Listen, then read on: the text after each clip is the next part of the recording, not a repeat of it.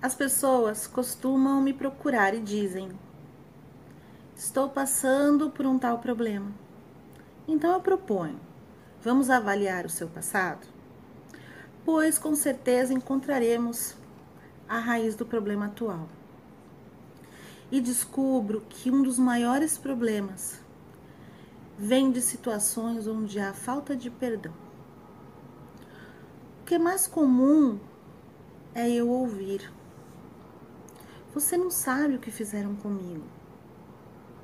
Se defendem alguns, ou escondendo a verdadeira dor, afirmam: Imagina, eu já coloquei uma pedra sobre isso e nem lembro mais. Mas o que muitas pessoas fazem de verdade é fugir da realidade e da dor e de oferecer a si mesmas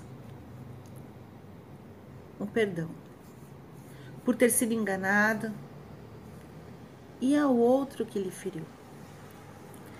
Então, quando eu levo alguém a voltar naquele momento e falo a esta pessoa que perdoe quem te fez mal, eu ouço. Mas ele não merece o meu perdão, eu não consigo perdoar.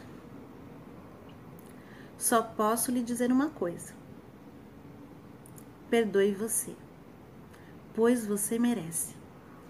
Você merece a paz que o perdão proporciona. Olhe agora em você a maior cicatriz do seu corpo e avalie a história desta cicatriz.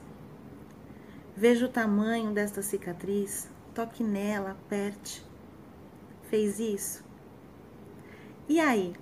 Doeu? Sabe por quê? porque a cicatriz se curou, cicatrizou da forma certa. Porém, a falta de perdão para com a situação, para com uma pessoa, quando você se lembra da situação, dói. Mesmo você fingindo que tudo está bem. Mas quando verdadeiramente você não está disposta a perdoar, a mágoa cria raízes dentro de você. Aos poucos se converte em ressentimento, que vira uma vitimização. Até que chegamos à fase de eu não sou merecedora. Você pode se perguntar: como assim? Não era só um problema de falta de perdão? ao meu pai, à minha mãe, meu ex-marido, minha ex-mulher ou quem quer que seja? Até era.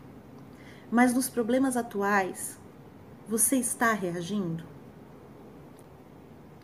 Você é a que se vitimiza, sempre colocando a culpa em todos. Você não é a merecedora, apagando seu futuro e ficando presa ao passado.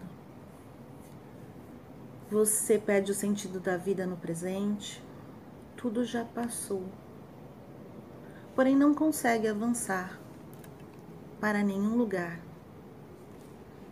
Volte ao seu passado e avalie onde você foi marcada Perdoe de uma forma genuína.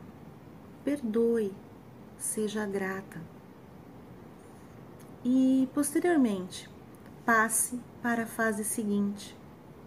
Fase em que você começa a ser merecedora, se sentir merecedora de tudo que o universo pode te oferecer de forma abundante.